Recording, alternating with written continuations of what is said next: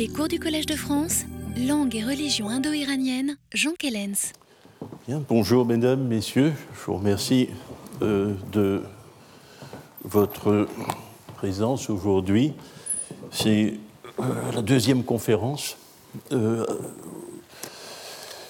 je vais commencer par résumer la première, très brièvement, je suppose que ce ne sera pas inutile, puisque nous nous posons la question du panthéon masdéen. Nous sommes en premier lieu et presque essentiellement concernés par le livre de l'Avesta que l'on appelle les Yacht. Le mot Yacht n'est pas un mot avestique, c'est un mot moyen perse qui signifie sacrifice. Fond, il rend l'avestique yasna, le sacrifice. Et les Yacht, pour les définir d'une manière qui n'est pas strictement linguistique, euh, signifie hymne sacrificiel. Et euh, ce sont les hymnes, ce livre est celui des hymnes sacrificiels consacrés aux divinités autres que Ahura Mazda. C'est donc le grand livre polythéiste de l'Avesta, et c'est celle qui nous permet une réflexion euh, plus approfondie euh, sur le Panthéon. Je vous rappellerai les différentes euh, étapes de la conception que l'érudition occidentale s'est faite de ce livre des Yachts en le confrontant à la fin du XIXe siècle, euh, l'ancienneté du livre apparaît aux philologues de l'Avesta, euh, qui sont à ce moment-là euh, en parfaite possession de leurs outils linguistiques, avec la découverte de l'existence des lois phonétiques. Leur opinion se forme donc avec des outils linguistiques sophistiqués et dans le cadre de la datation haute. Donc, cela les amène à opposer les Gathas, qui sont le texte le plus ancien et qui sont l'expression du monothéisme prêché par Zarathustra, euh, au livre polythéiste des Yachts. Euh, ils comprennent le polythéisme des Yachts comme une réaction syncrétique. Il s'agit d'une sorte de syncrétisme entre le monothéisme de la prédication et euh, le vieux polythéisme indo-iranien. Il témoignerait donc ainsi d'un retour du passé.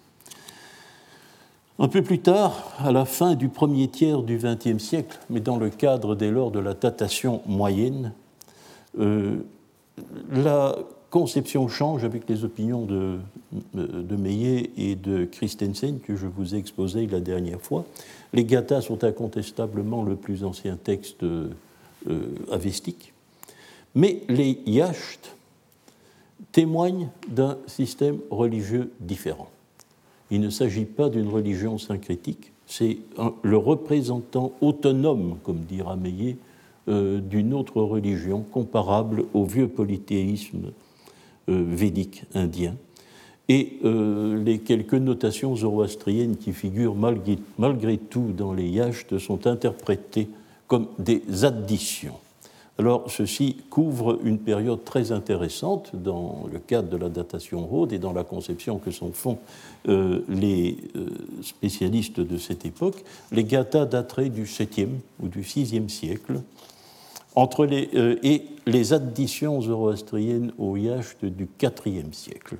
Dès lors, les parties autonomes des Yachts, les parties religieuses, euh, autonomes des yachts qui sont métriques, figurés entre ces deux dates, entre le 6e et le 4e siècle. Et comme vous le voyez, c'est une période extrêmement typée, puisque c'est la durée approximative de l'Empire achéménide, l'Empire méde et achéménide, fondé au 6e siècle et qui s'effondre au 4e siècle. Bon, troisième opinion, c'est euh, l'article, le fameux article de la revue Die Sprache de 94 de Protzoktor Cherveux, euh, dans le cadre cette fois d'une datation ultra haute, puisque euh, les hymnes des sont situés en l'an 900 avant notre ère, et dans ce cadre-là, témoignerait d'une vieille hymnologie indo-européenne. C'est une conception dont je vous ai fait la critique la dernière fois. Et Cherveux, contre la, conception précédente, plaide très clairement pour l'unité du texte qu'il considère euh, composé en fonction d'une d'une série de thèmes obligés. Alors, Voilà. Euh, où en sommes-nous aujourd'hui? Quelle est ma propre conception des, des yachts J'ai eu l'occasion, avec certains d'entre vous peut-être déjà, d'aborder cette question à partir de l'année 1997. Ce cycle de cours a duré trois ans je partage avec Cherveux et avec beaucoup de conviction euh, l'hypothèse de la datation haute, mais elle n'est pas ultra haute comme celle de Cherveux. Euh, je pourrais, euh, pourrais, considérer que les yachts sont peut-être des textes du 8e siècle plutôt que du 10e, mais ce n'est là une question de. Donc ce sont des textes qui précèdent l'époque de l'Empire achéménide, ce sont donc des textes issus, du point de vue iranien, de la préhistoire puisqu'à ce moment-là, nous n'avons aucun témoignage sur aucun fait d'histoire iranienne. Bon, alors, euh, les textes sont-ils homogènes ou composites? Je crois que les textes ne sont pas homogènes, contrairement à Cherveux. Ce sont des textes assemblés à date ancienne. Mais, c'est la nuance, en fonction d'une intention déterminée. Donc ce ne sont pas, comme l'a écrit Meillet, reportez-vous à la citation, des fragments très menus et assemblés sans ordre. Non, ils ont un ordre. Il y a une intention littéraire et conceptuelle derrière le montage. Ensuite, ces fragments ne peuvent pas se distribuer en fonction d'une opposition zoroastrien et non zoroastrien. Il est impossible je l'ai déjà dit, de dézoroastriser un texte avestique. Les yachts aussi, c'est une chose impossible, c'est inextricable. Euh, chaque, euh, chaque cas pose un problème que l'on ne peut pas résoudre, ce qui est le signe le plus sûr qu'il s'agit là d'un faux problème. Il s'agit donc d'autre chose.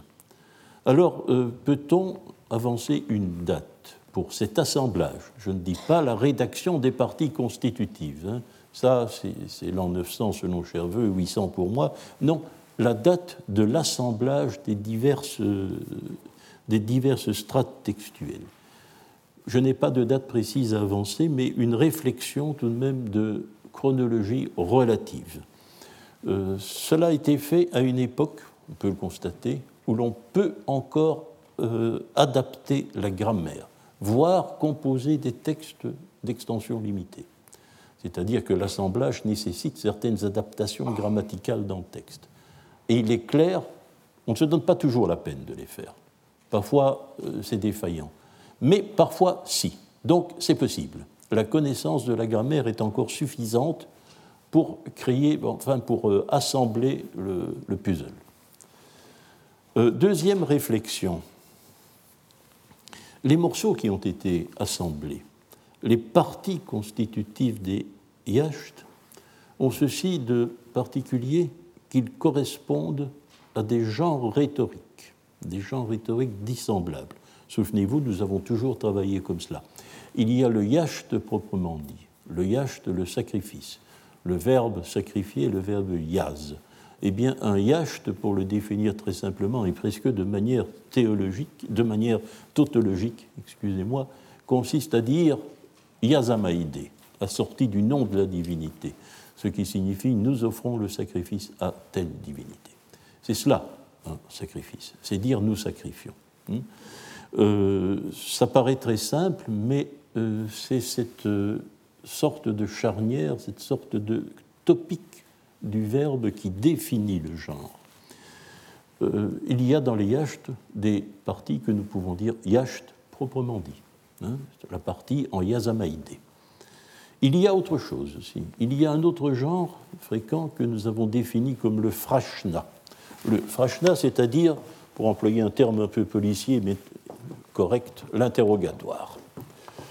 Le frashna se présente comme un dialogue entre le grand dieu Ahura Mazda et Zarathustra. Zarathustra pose une question et Ahura Mazda répond, répond à la question. Le verbe constitutif, cette fois on parle à la troisième personne, c'est Pursat. Il demanda, Zarathustra demanda, Pursat. Certaines parties des yachts peuvent être définies comme des frashna. Oh, nous avons encore vu autre chose. Nous avons vu des data. On traduit généralement ce mot par loi. J'essaye de l'éviter pour une raison simple, c'est que je crains que lorsqu'on traduit par euh, loi, on comprenne que nous avons là des fragments d'une littérature juridique. Ce n'est pas le cas. Alors, je préfère des prescriptions. Bien sûr, ça consiste à donner des ordres. Hein. Ce sont des ordres, ce sont des prescriptions. Je parle de textes prescriptifs. Euh, ici, ce qui fonde euh, le genre, le genre data, le genre prescription, euh, c'est l'usage du verbe. La, la, prescription, l'ordre est donné à l'optatif. L'optatif n'est pas seulement souhait, il est parfois beaucoup plus autoritaire que ça. Ici, c'est un optatif autoritaire, voilà, vous devez faire cela. Il y a d'autres genres encore. Je ne, vais pas, je ne vais pas les passer tous en revue, ce n'est pas le problème, mais c'est pour euh, montrer que c'est une autre approche des yachts. Alors, en appliquant cette méthode d'approche par les gens rhétorico-rituels, eh bien, il apparaît qu'il n'y a pas de yacht qui soit complètement yacht. Il y a une partie yacht, oui, qui est plus ou moins grande. Il n'y a qu'un seul yacht qui répond du début à la fin au type yacht, c'est le yacht du dieu Srausha, et il ne se trouve pas dans le corpus des yachts. Il est intégré au yasna ce qui explique peut-être les choses. Hein, euh, c'est-à-dire que l'introduction dans l'IASNA peut-être eu lieu avant que les montages dont nous venons de parler aient été opérés. C'est une hypothèse. En tout cas, le Yasna 57, qui est le Yacht de Srausha, il est explicitement défini comme tel, est d'un bout à l'autre un texte en yazamaïdé. Alors, euh, certains yachts euh, sont effectivement composés euh, de parties importantes en Yazamaïdé, c'est le cas du yacht 10 à Mitra, et parfois pas du tout. Le très long yacht 5 à Anaïta, par exemple, se présente comme un data. Yazaïcha, tu dois sacrifier Anaïta, dit Awa Mazda à. Or, Yazaïcha est un optatif, un optatif autoritaire, il doit sacrifier. Donc c'est une autre clausule, c'est une autre formule. Euh, rhétorique qui introduit, qui façonne le texte.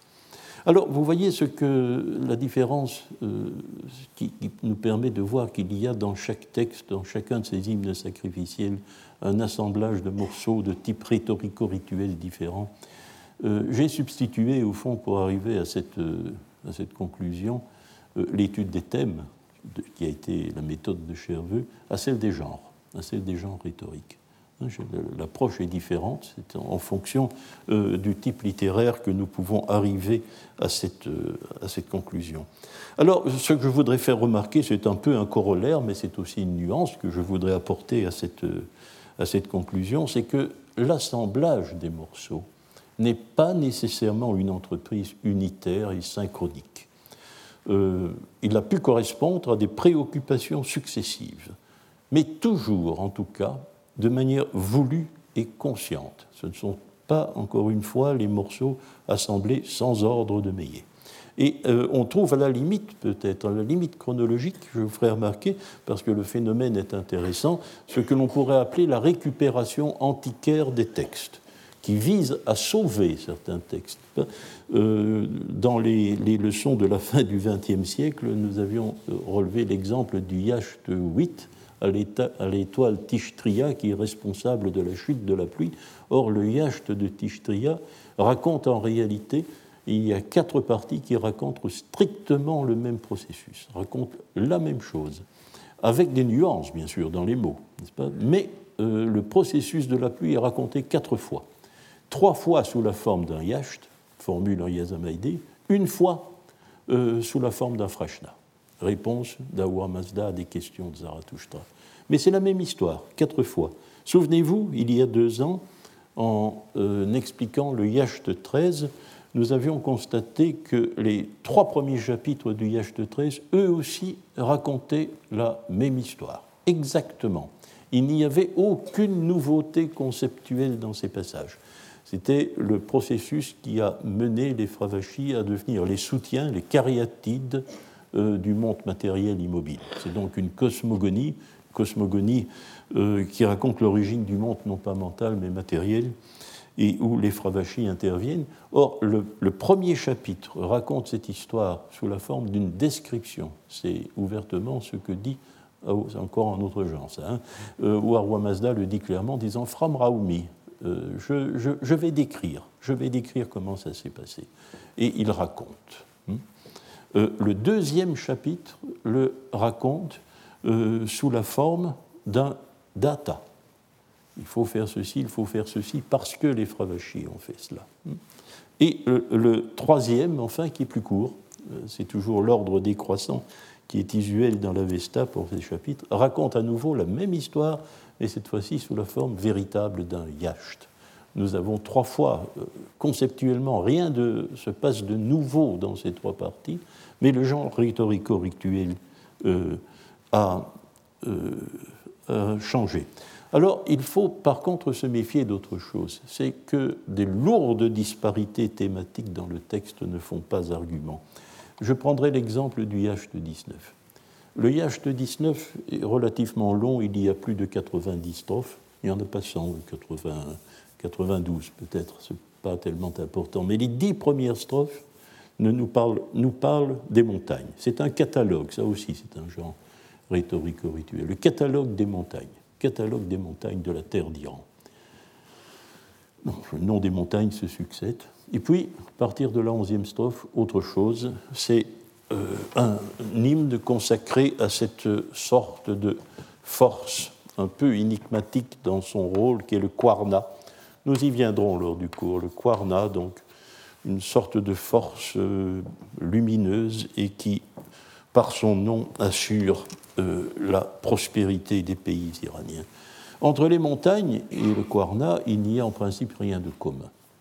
Aussi, jusqu'à euh, l'analyse de Pirard en 92, on a considéré que nous avions là l'assemblage hétéroclite euh, tardif probablement de deux textes très différents. Ben non, ça n'est pas tardif.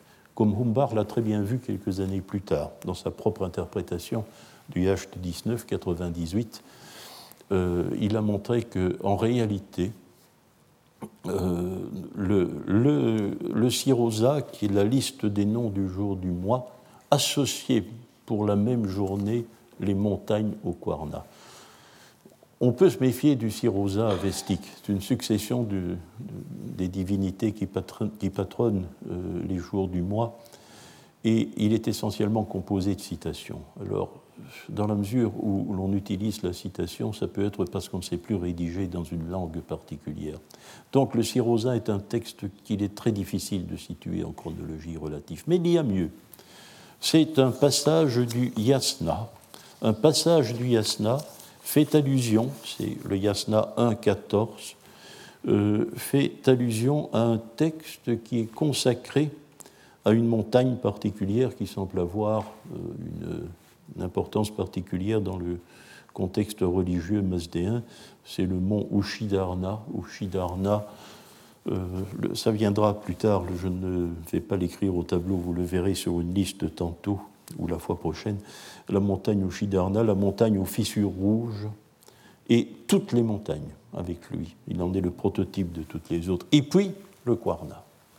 Et même avec euh, le Kwarna, les différents types de Kwarna, cette phrase du, Yasna Avestique 1.14 euh, peut réellement être considérée comme la table des matières du Yacht 19. Donc l'association apparemment incohérente hein, des montagnes et du Kwarna est ancienne. Elle est d'époque avestique. Elle est attestée par le Yasna 1.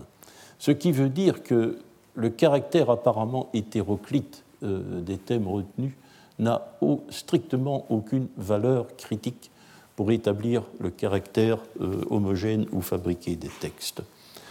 Alors, la métrique, allez-vous me dire, cette fameuse métrique, cette fameuse série, cette fameuse succession d'octosyllabes imparfaits avec des ruptures de l'isométrie, qu'en est-il? Eh bien, euh, ça, nous l'avons euh, étudié ensemble il y, a, euh, il y, a, moins de temps, c'était je pense en 2005 ou 2006. ce qui dérègle la métrique, ce n'est pas l'introduction de notations plus récentes, c'est la mise en genre. C'est la mise en genre. Par exemple, les verbes euh, tout à fait caractéristique, qui caractérise chaque genre. Yazamaïdé, nous sacrifions, ou Pursat, il demanda, ou d'autres notations encore. Eh bien, ces verbes détruisent euh, le, compte syllabique correct. Ces verbes sont excédentaires. Ils introduisent euh, des syllabes qui sont incompatibles avec euh, la suite, avec la, suite des octosyllabes. Alors que peut-on que peut-on? Donc c'est la mise en genre qui a déréglé la métrique. Mais il nous faut pour cela admettre qu'il y avait des textes métriques cohérents que nous ne possédons plus, et que la métrique a très tôt cessé de disparaître comme exigence. On a préféré le genre à la métrique, si je puis le dire comme cela. C'est-à-dire que la volonté de créer un genre Yacht, un genre Freshna, d'autres types de genres, s'est fait euh, au prix de la destruction de la régularité métrique. Elle n'a plus passé pour une exigence fondamentale. On ne peut voir les choses que comme cela. Alors, je voudrais tout de même, euh, mais c'est prématuré, mais enfin, on dit que dans cette maison, c'est la recherche en train de se faire. Je ne sais pas encore très bien ce qu'il faut en penser, mais euh, notre collègue Éric Pirard euh, présente une conjecture plus sophistiquée.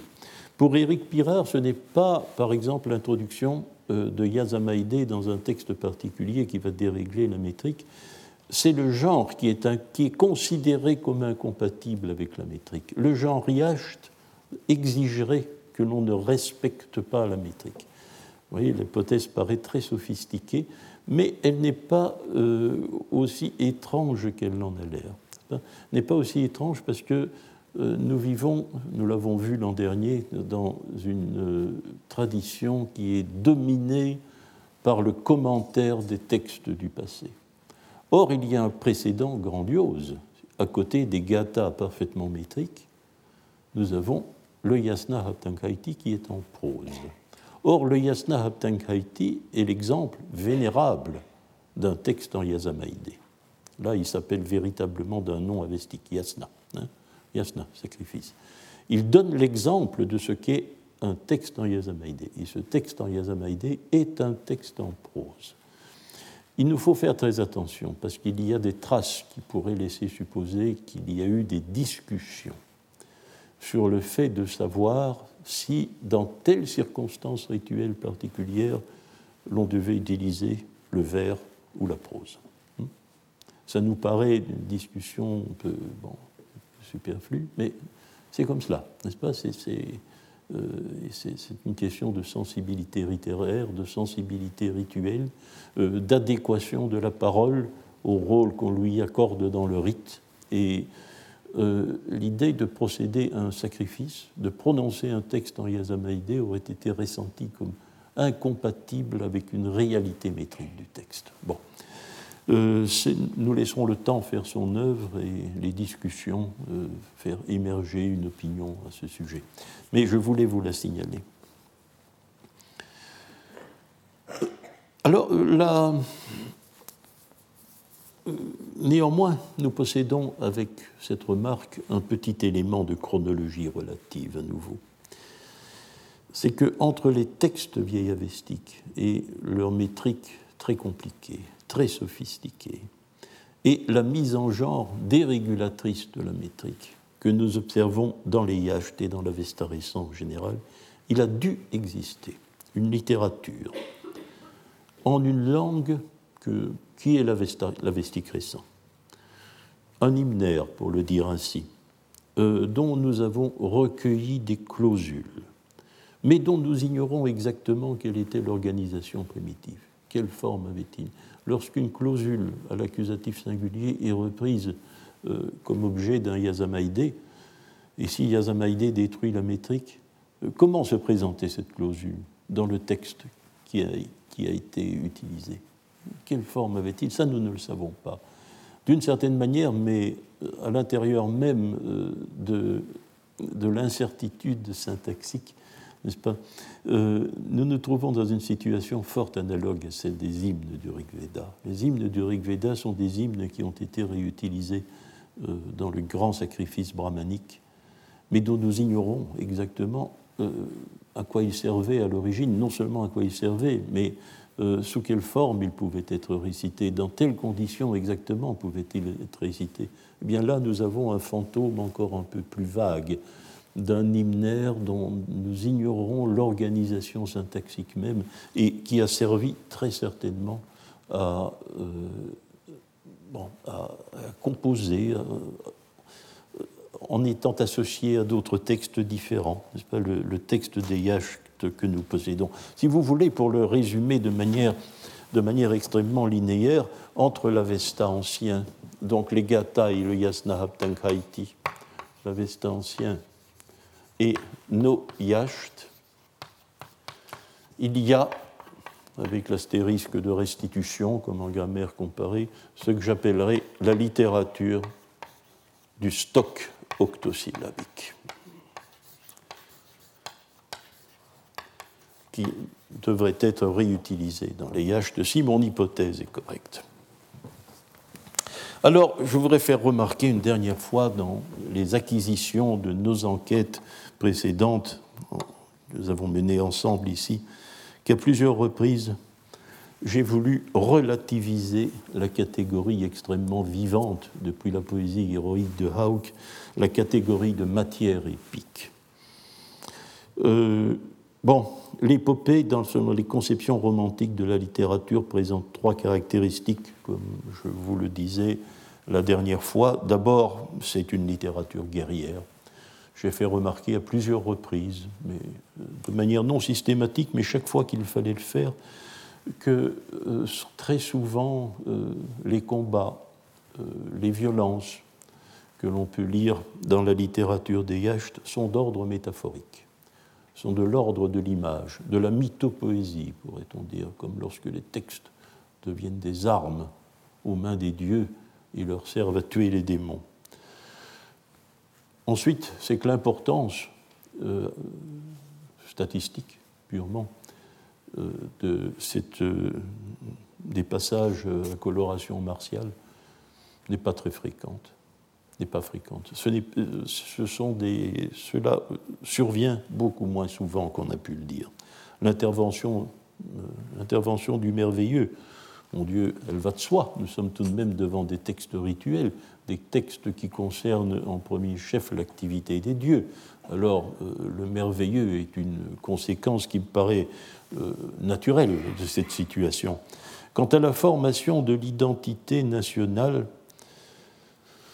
oui, mais de manière partielle, et surtout ceci avec euh, cette succession de héros, euh, il y a un catalogue des héros comme il y a des catalogues de montagnes, dans les catalogues des héros ou des, sacrifiants euh, qui composent quatre yachts sur les 21, eh bien, cette succession constitue non pas un assemblage de mythes différents, mais ce que Dumézil appelait une histoire de remplacement. On nous raconte l'histoire du monde à travers ces mythes séparés. C'est l'histoire du monde. Alors, euh, dans cette histoire du monde, il y a bien entendu un moment particulier, précis, qui est l'apparition de l'identité nationale iranienne. Mais ce n'est qu'un moment de l'histoire. Bien des choses se produisent avant ça, bien des choses vont se produire après. Si bien que le sujet de cette histoire de remplacement n'est certainement pas la formation de l'identité nationale.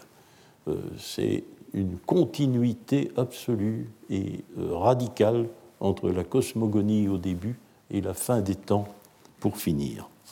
Donc euh, la matière épique, je vous ai invité plusieurs fois à relativiser le concept que je soupçonne d'ailleurs euh, dans notre propre idéologie d'être une pure projection homérique. C'est l'importance que peut avoir eu dans notre culture, dans notre éducation, hein, dans notre scolarité, la lecture des textes homériques qui a peut-être incité à euh, créer un genre littéraire épique.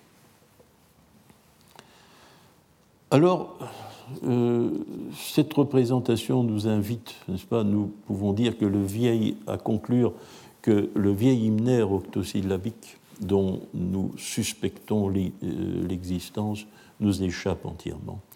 Du texte qu'il est devenu et qui nous est parvenu je crois qu'il faut peut-être répéter surtout ce que, mutatis mutandis bien sûr, mais on peut répéter exactement ce que l'indianiste Fritz Stahl disait du Rig Veda. C'est tout ce que vous voulez sauf un livre. C'est tout ce que vous voulez, ce qui d'ailleurs détruit, vous le savez, la notion de livre sacré. C'est tout sauf un livre. Le livre, eh bien, sa première version, c'est celle d'Anquetil du Perron. C'est Anquetil du Perron qui a fait un livre au XVIIIe siècle euh, du matériel linguistique hein, qui, qui était épars dans les manuscrits qu'il a rapportés euh, d'Inde. L'Avesta n'est pas un livre. L'Avesta n'est pas un livre, c'est une liturgie et rien d'autre. C'est un récitatif liturgique. Je vais préciser. Alors, euh, il ne faut pas voir les choses à l'Amérique. Ce ne sont pas des aèdes qui vont chanter les textes de cours en cours. Ce ne sont pas les troubadours qui vont de château en château. Non. Ce n'est pas ce qui, ce qui. La littérature de l'Avesta, sa matière littéraire, euh, ce n'est pas un récit édifiant. Ce ne sont pas des contes à divertir le soir autour du feu. Non. C'est seulement un récitatif liturgique. C'est là qu'il faut voir les choses. Alors, justement, cette répartition de ces liturgies nous invite à considérer l'Avesta d'une autre manière euh, que celle qu'exprime sa division en livres. Je disais, j'ai présenté les choses parce que ça donne une image tout de même de ce qu'est l'Avesta. Je vous ai donné la dernière fois l'image traditionnelle, c'est euh, d'un agglomérat de cinq livres réductibles à trois, souvenez-vous-en. Alors, il faut avoir plutôt une vision binaire de l'Avesta. Il y a une longue liturgie unitaire qui est composée en extension variable du livre Yasna, avec l'Avesta ancien, Gata, Yasna, Abtankaiti en son cœur, avec insertion éventuelle du Visprat et insertion éventuelle du Videvdat. Ça, c'est une liturgie longue et unitaire. Ensuite, nous avons une anthologie de liturgies plus brèves. Ce sont les yachts pour le culte d'une certaine quantité de dieux, les yachts, et puis le Korda Avesta, qui d'ailleurs ne paraît que composé d'extraits de ces yachts, quelques, à quelques exceptions près. Donc voilà, désormais nous aurons une vision binaire de l'Avesta, mais que ce soit euh, le livre qui a pour fondement l'Yasna ou celui qui a pour fondement les yachts, ce sont deux récitatifs liturgiques. Il y, a, il y a autre chose. Bien entendu, les dieux des yachts, ils apparaissent aussi dans l'Yasna nous trouvons les dieux dans les deux liturgies, bien sûr. Ils ne sont pas dans les gathas, bien sûr. Le problème du monothéisme, c'est les gathas qui le posent. Euh, mais dans le yasna, rédigé en avestique récent, les dieux des yachts sont eux aussi mentionnés. Or, euh, la manière dont ils sont évoqués, et nous allons le voir, cela vaudra aussi pour le livre des yachts, mais la manière dont ils sont évoqués dans le yasna, c'est essentiellement en fonction euh, de leur rôle en tant que patron des divisions du temps. Ils patronnent les divisions du temps, ou, c'est un peu la même chose, mais euh, rhétoriquement aussi ça prend une autre allure, ils donnent leur nom à ces divisions du temps. Et euh, dans cette fonction-là, ils portent un titre particulier qui est le titre de Ratu. Ratu. Je crois que ils sont, comment dire, principe l'indien Urtu, désigne une période récurrente du temps. Euh, J'étais très tenté récemment de traduire ce mot ratu lorsqu'il se rapporte ainsi aux divisions du temps par le nom de mesure, parce qu'ils sont une mesure du temps. Et euh, mon collègue Alberto Cantera, qui d'ailleurs est parmi nous aujourd'hui, a proposé aussi, plus récemment encore, ou proposera, parce que je crois que l'article est inédit, euh, le mot d'articulation. Parce que chacun de ces ratous hein, articule un ensemble plus vaste, qui est d'ailleurs le heurta, qui est achat. Hein, et le heurtou est une maille, une articulation, dans cet ensemble plus vaste de l'harmonie universelle et plus précisément dans ce cas-ci de l'harmonie du temps. Alors je vais faire une petite digression euh, qui n'est pas une digression, elle est importante, parce qu'il euh, y a un phénomène aussi euh, bien connu lorsque l'on étudie le système religieux de l'Avesta et qui a suscité beaucoup de discussions, qui est aussi apparemment très perturbant, c'est ce que j'ai appelé la case vide de la terminologie religieuse. En réalité, si vous me demandez comment dit-on Dieu en avestique, je ne peux pas vous répondre. Je ne peux pas vous répondre parce, simplement parce qu'il n'y a pas de mot véritablement spécifique pour dire Dieu. Euh, un nom euh, très général pour dire Dieu que nous connaissons par le latin, le sanskrit, latin Deus, sanskrit Deva, n'est plus d'usage, puisque les daivas avestiques sont les démons. Ce mot a subi un accident. Hein. Euh, il s'est retourné du point de vue du sens, d'une manière ou d'une autre, quelle que ce soit l'explication qu'on donne à cela. Alors, dans la plupart des dialectes iraniens, anciens, moyens, modernes, pas tous, mais en vieux perse par exemple, ou en sogdien, le, mot le plus général pour dire Dieu, c'est baga. Je donne la forme vieux perse, qui est la plus claire. Baga. Les bagas, ce sont les dieux. Oui, euh, mais euh, ce n'est pas l'ensemble des dialectes, d'abord. Euh, ce n'est pas un mot pan-iranien, certainement pas. Et d'autre part, le mot, il n'est pas inexistant mais il est exceptionnel en avestique. Seulement, il est là. Vous savez, c'est la situation des histoires de fantômes. Hein. N'y en aurait-il qu'une de vraie qu'il faudrait conclure à l'existence des fantômes? Eh bien, oui, le mot baga est deux fois là, et nous devons donc euh, conclure qu'il euh, était d'usage en avestique. Seulement, il, reste largement inemployé, ce qui demande bien sûr une explication. Dans les yachts, la plupart des dieux qui sont invoqués portent le nom de Yazata, ceux à qui il faut sacrifier, les Yazata. La plupart des dieux, sauf, les déesses. Yazata est un mot étrangement non employé au féminin. Là aussi, je n'ai pas d'explication précise. Mais euh, euh, c'est une chose toujours un peu gênante quand on voit certains spécialistes d'histoire des religions dire d'Anaïta qu'elle est une Yazata. C'est absurde. Aucune déesse n'est dite Yazata. Le Moratu, hein, dont nous venons de parler. Alors, il y a euh, la fameuse question, je vous le rappelle, je ne vais pas faire l'exposé complet parce que vous connaissez certainement maintenant la situation de ce qu'on appelle les Ameshaspenta les immortels bienfaisants. Si vous voulez bien peut-être donner...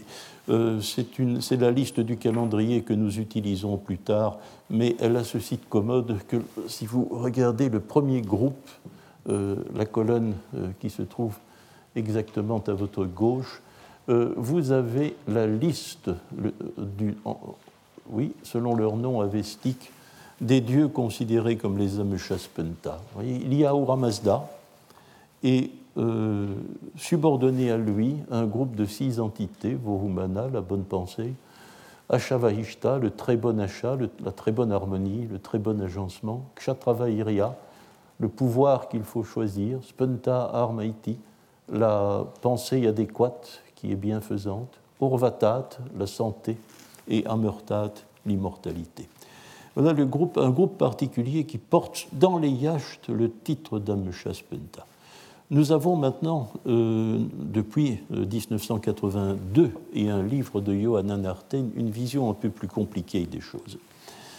Euh, alors que l'on croyait que ce titre d'Ameshaspenta était, bon, création très ancienne qui caractérisait même la doctrine ghathique, Johanna Narten a montré que ce groupe de six ou sept, si l'on compte Mazda, divinités qui sont définies comme Ameshaspenta, était en réalité une création de l'Avestique récent. Donc une création relativement tardive. Relativement tardive. Ensemble, encore une fois, il y a quelques années, nous sommes allés plus loin. Nous sommes allés plus loin. Nous avons vu que même dans l'Avesta récent, la notion était extrêmement instable. Alors, euh, le titre d'Ameshaspenta n'est pas attesté dans les Gathas, qui probablement désignent ces divinités sous le nom d'Ahura, comme dans Ahura Mazda, les Ahura. Le titre d'Ameshaspenta est attesté comme désignation générale des dieux, générale, hein, générale des dieux, dans le Yasna Haptankaiti, donc dans l'autre partie de l'Avesta ancien. Et, semble-t-il, il désigne aussi la totalité des dieux dans certains passages du yasna. C'est donc une notion parfaitement instable et dont nous ne voyons pas très bien comment fixer définitivement les contours. Alors j'évoque ce problème parce que je, vais vous faire une petite proposition. Je crois que nous avons eu trop tendance jusqu'ici dans l'histoire de notre discipline d'expliquer les difficultés ou ces apparentes contradictions de ce type-ci euh, en recourant à des hypothèses qui font intervenir le conflit, le conflit à l'intérieur de la religion, ou si vous préférez au, mot conflit le mot crise. Euh, nous devrions nous méfier de cela. je vous inviterai peut-être à considérer ici que nous avons un vocabulaire technique. Il me semble aujourd'hui que ce n'est pas un hasard si euh, c'est dans les passages en Yazamaïdé que les dieux sont préférentiellement appelés Yazata. C'est un reflet du Yazamaïdé, un reflet du Yasna. Ce sont les dieux à qui on rend le sacrifice. Et puisqu'on rend le sacrifice, bon, on les définit par cette qualité, d'être ceux qui méritent le sacrifice. Alors, euh, lorsqu'on les évoque en rapport avec les divisions du temps, on va les appeler heurtou, articulation, parce qu'ils articulent le temps, parce qu'ils sont euh, les éléments qui réalisent l'assemblage du temps. Euh, alors, euh, bon, baga, il existe, il existe, il est attesté. Ce n'était pas un mot inconnu de la tradition avestique, mais c'est un mot insuffisamment technique. Il ne correspond pas, justement, à ces séries rhétorico-rituelles dont nous devons tenir compte dans la littérature que nous possédons. Un autre fait assez curieux, c'est que certains passages euh, du yasna insistent sur le fait que tous les dieux sont des Amushaspenta. Et c'est une tradition qui va, euh, qui va euh, perdurer. va perdurer parce que même dans la littérature moyen-perse, dans le Bundahish encore, dès qu'il est question des patrons des jours du mois, c'est le mot d'Amaraspant ou d'Ameshaspanta qui est utilisé pour toutes les divinités qui donnent leur nom un jour du mois. Donc ça montre que la, la sélection des Ameshaspenta euh, n'est pas euh, entièrement close avec les noms qui figurent dans le premier groupe de la liste. Mais à ce sujet-là, euh, nous ferons encore d'autres remarques. Je voulais le faire ici, surtout pour euh, vous faire, relativiser l'importance euh, de la terminologie qui désigne les personnes divines. Alors voilà, quelles sont maintenant les articulations du temps? Bien, la liste en a dressé par le Yasna 1.17 et les les passages qui lui sont parlés, pourriez peut-être, euh, si vous voulez bien, nous allons dresser le, euh, il y, a deux divisions du temps qui euh, dérivent du nom du jour. Les, les ratous peuvent être des ratous ayara ou des ratous ce sont les, les, mots qui désignent euh, ces ensembles, ces, parties, ces, divisions du temps sont généralement des neutres, des mots neutres en RN, comme les a étudiés Benveniste en 1936 dans sa thèse. Le premier, c'est le mot ayar ou ayan, mais tous seront faits sur ce modèle, ce sont des mots neutres. Euh, le mot euh, Ayar, c'est le jour comme durée, le jour de 24 heures, hein, qui recouvre donc le jour et la nuit. Or, euh, Asnia, le mot est ici hasard, Azan. Il y a un équivalent en sanskrit ahar. mais ce mot-là désigne le jour par opposition à la nuit. Le jour par opposition à la nuit en général. Alors, un dérivé du nom de la Lune, Maria. Maria. Mois ou phase lunaire Semble-t-il les phases lunaires les phases lunaires. En tout cas, aucun, dieu, d'ailleurs, lorsque ces phases lunaires sont évoquées, il n'est mis en rapport avec cela, comme si cette transformation-là, cette division du temps ne mettait en cause que la Lune. Hein. Il y a bien sûr le temps de la, de la pleine Lune, euh, de la demi-Lune et euh, du croissant le plus réduit. Alors, deux dérivés d'un, peut-être, d'un nom plané. Yairia, nom Iyar, ce sont les époques euh, de l'année. Et euh, Sarda peut-être aussi, peut-être aussi, mais nous devrons le discuter, si du moins le mot Sarda peut être mis en rapport avec le sanskrit charad, qui est le nom de la saison de l'automne, c'est l'automne, mais vous savez que parfois euh, l'on calcule les années en leur donnant le nom d'une saison. Pas? On pourrait calculer par automne, peut-être, mais c'est un mot qui fait problème. Alors, euh, est-ce que nous connaissons les ratous de ces, qui sont définis de cette manière-là? Est-ce que nous connaissons les dieux qui seraient les articulations Ayara, les articulations Asnia, Maria Maria, non, nous l'avons écarté tout de suite. Ou ben oui, mais avec une, de manière incomplète. Euh, je laisserai provisoirement, avant de faire des hypothèses, un point d'interrogation ponctuer les ratous Ayara. Les ratous, donc en principe, des divisions de la journée de 24 heures, euh, parce que la liste n'en est pas dressée. Par contre, dans le Yasna 1, toujours, et ses passages parallèles, nous avons une énumération des ratous Asnia. Yasna 1, 3 à 7. Donc les divinités, non pas qui donnent leur nom, mais qui patronnent les. Oui, qui patronnent quoi? Eh bien, curieusement, le jour en tant que cycle de 24 heures, car il y a des.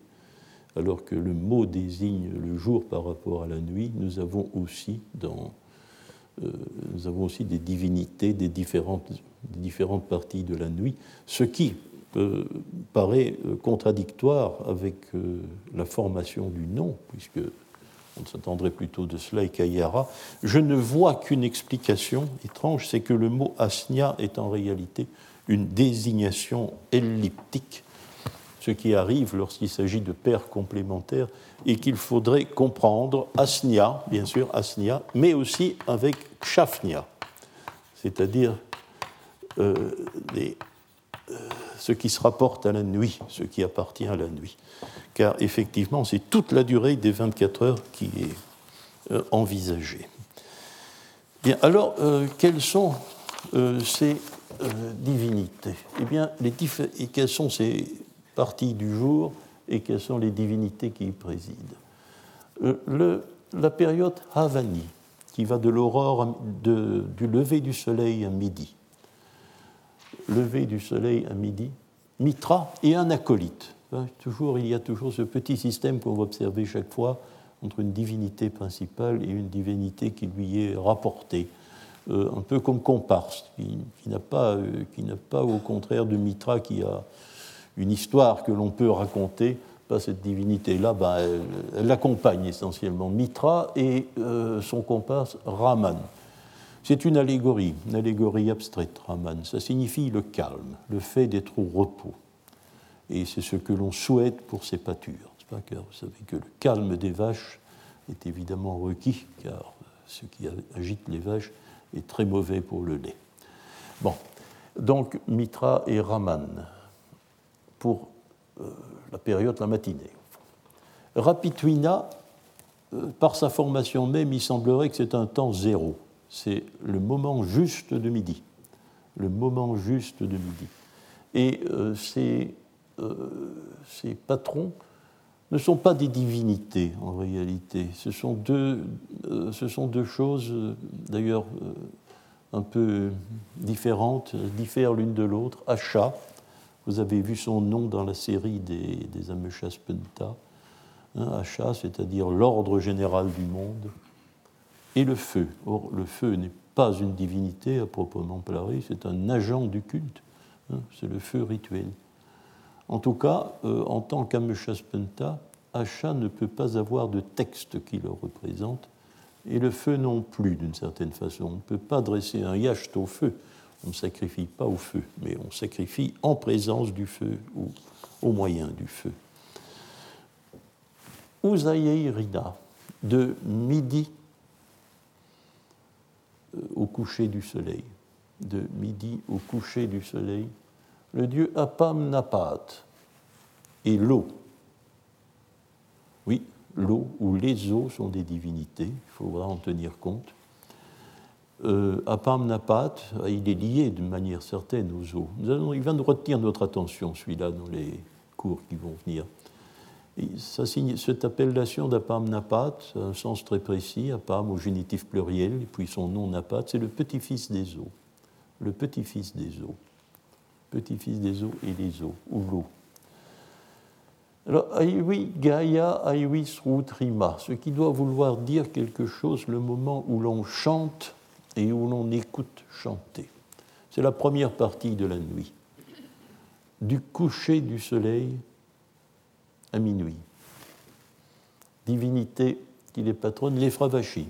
Hein, souvenez-vous, il y a deux ans, nous les avons étudiés, c'est-à-dire l'allégorie euh, du choix sacrificiel des hommes, les Fravachis. Chaque homme ayant sa Fravachi qui représente son intention rituelle, son intention sacrificielle. Ushahina, de minuit au lever du soleil. La divinité est Srausha, Srausha, dont nous avons beaucoup parlé l'an dernier. Donc euh, ici, euh, euh, ceci est une liste simplifiée, n'est-ce pas? Car les, les Fravashi, par exemple, ou bien Srausha, sont aussi accompagnés de comparses mais les Fravashi ont une, sont associés aussi pour euh, cette période de la première partie de la nuit à un dieu plus important euh, qui est considéré traditionnellement comme un dieu guerrier, mais qui est Vertrakna. Vertrakna est l'autre divinité qui patronne la première partie de la nuit. Euh, tels sont donc les ratous de la journée. Alors, les phases de la Lune, nous avons, c'est le Yasna 1.8 euh, qui semble ne mettre en cause que la Lune, qui est par ailleurs une divinité, comme la plupart des corps célestes. Euh, alors, euh, on pourrait se poser la question de savoir, mais l'Avesta n'en fait pas mention, en tout cas pas de manière articulée, pas de manière aussi précise, qui sont les patrons des différents mois? Il y a 12 mois. Il y a 12 mois. Euh, le premier commençant euh, à l'équinoxe de printemps, le 21 mars. Alors la liste se trouve, euh, alors j'ai mis le point d'interrogation parce que il n'y a pas d'exposé théorique sur cette articulation-là.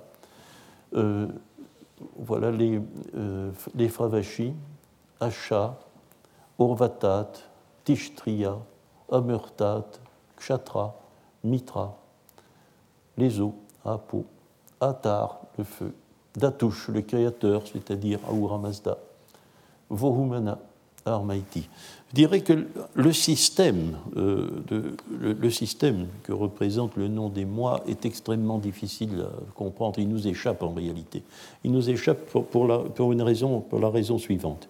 Il y a trop d'Ameshaspenta au sens strict.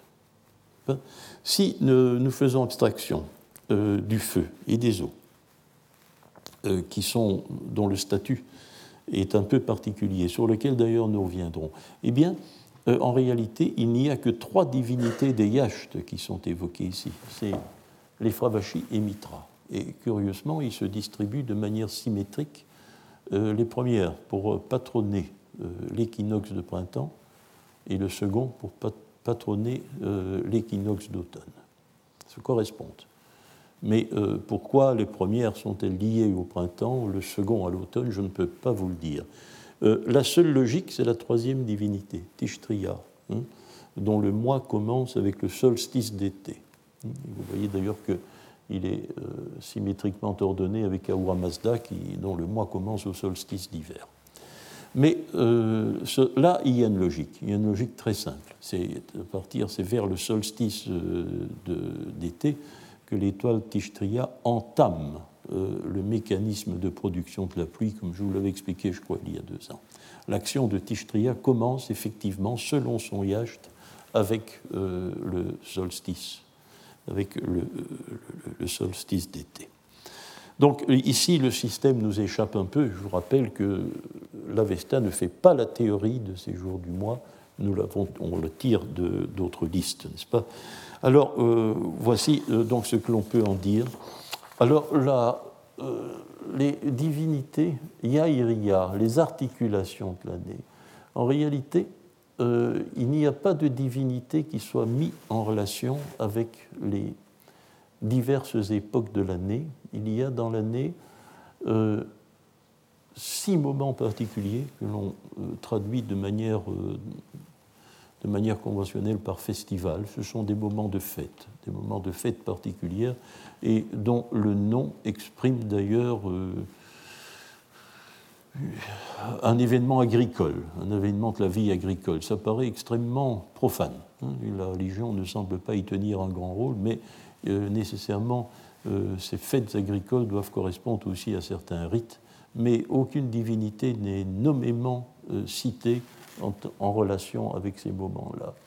Il y a le moment Maidio Isarmaya, c'est la mi-printemps, la mi-printemps, le 5 mai.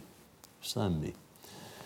la mi-printemps qui, semble-t-il, caractérisée par une production de lait. Payankra, c'est ce que cela veut dire. Maïdio Shema, euh, c'est le milieu de la saison chaude. Le mi-été, littéralement, mais il faut comprendre été au sens large. La saison chaude, qui va de, mars à octobre. Le 4 juillet. Et il semble que ce soit le moment où l'on euh, fait la fenaison, Vasto Datainia. On tond les pâtures tond les pâtures, littéralement, la fenaison. Le 16 septembre, Paitichiaria, je ne sais pas très bien comment le comprendre, euh, c'est une enquête que je n'ai pas faite, mais il semble qu'on pourrait traduire, euh, si Yahya représente le grain, Paitichiaria, c'est le retour, le, retour du grain, euh, je comprendrais le regain, comme nous disons en français, hein, le regain, mais je ne sais pas s'il n'y a pas peut-être deux moissons dans certains endroits d'Iran où ces textes sont de deux récoltes de blé par an, comme cela peut arriver, une question climatique bien sûr. Euh, peut-être de cela qu'il est question, c'est le 16 septembre. Aya Trima, Frauweich Trima, c'est le retour, c'est le retour du bétail dans ses abris d'hiver. Le retour, et c'est l'époque, nous dit-on, où on lâche les boucs parmi les brebis on lâche les boucs parmi les brebis, c'est le 16 octobre. Euh, c'est euh, la moitié de l'année littéralement, mais il faut comprendre la moitié de la saison froide, d'octobre à mars. Euh, c'est la période où il gèle, Sarda, le 4 janvier. Alors un mot que nous ne comprenons pas du tout, mais alors pas du tout, je peux pas, ce serait vraiment vain d'émettre une hypothèse. Euh, c'est au fond la fête euh, de l'équinoxe de printemps qui est en rapport avec les Fravachis, puisque le Yacht 13 nous dit que c'est l'époque où les Fravachis viennent auprès de leurs adorateurs. C'est le Hamas Pas Maïdaya, et qui a comme caractéristique l'areto Keroitna. Euh, je, ne je ne fais aucune hypothèse sur ces mots, je ne peux pas vous dire, je ne sais pas. Alors, euh, c'est donc euh, les listes. Alors, il y a maintenant une, deux questions qui se posent à nous. Et nous allons arrêter avec elles parce que nous allons euh, tenter de les envisager pour avoir une vision globale des divisions du temps et de leur rapport avec le Panthéon.